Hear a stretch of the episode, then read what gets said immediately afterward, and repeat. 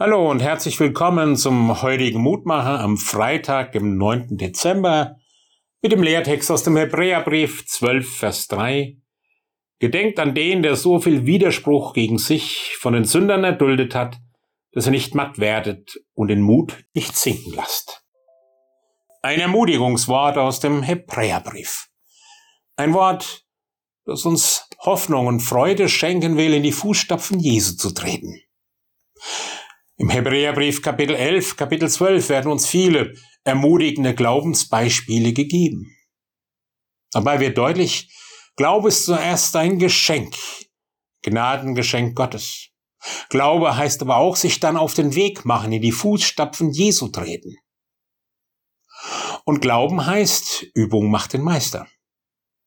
Was für den Sport gilt, bei der Musik oder bei beruflichen Fertigkeiten, gilt auch für den Glauben immer wieder üben. Wie eine kleine Liedpassage, wie eine kleine Körperbewegung, ein besonderer Handgriff, der immer wieder eingeübt werden muss, bis er angeeignet, gewohnt ist, selbstverständlich funktioniert. Wenn wir darauf achten, spüren wir, wo unsere persönlichen Übungsfelder des Glaubens sind.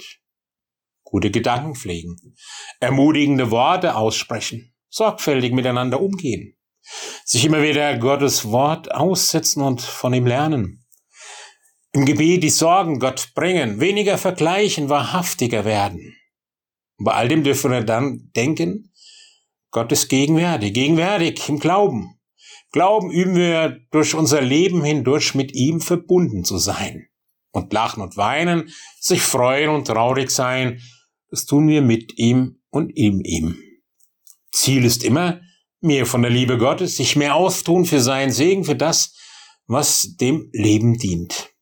Und all das, was uns führt in die Freude an ihm, der der Ursprung und Ziel des Lebens ist, der der Begründer und Vollender des Glaubens ist. Lieber Herr Jesus Christus, wir danken dir in dieser Adventszeit, dass du gegenwärtig bist. Ja, dass du gekommen bist, Mensch geboren, unter uns nahe, dass du für uns ans Kreuz gingst und lebst durch die Auferweckung des Vaters, der dich mit hineingenommen hat in seine Ewigkeit.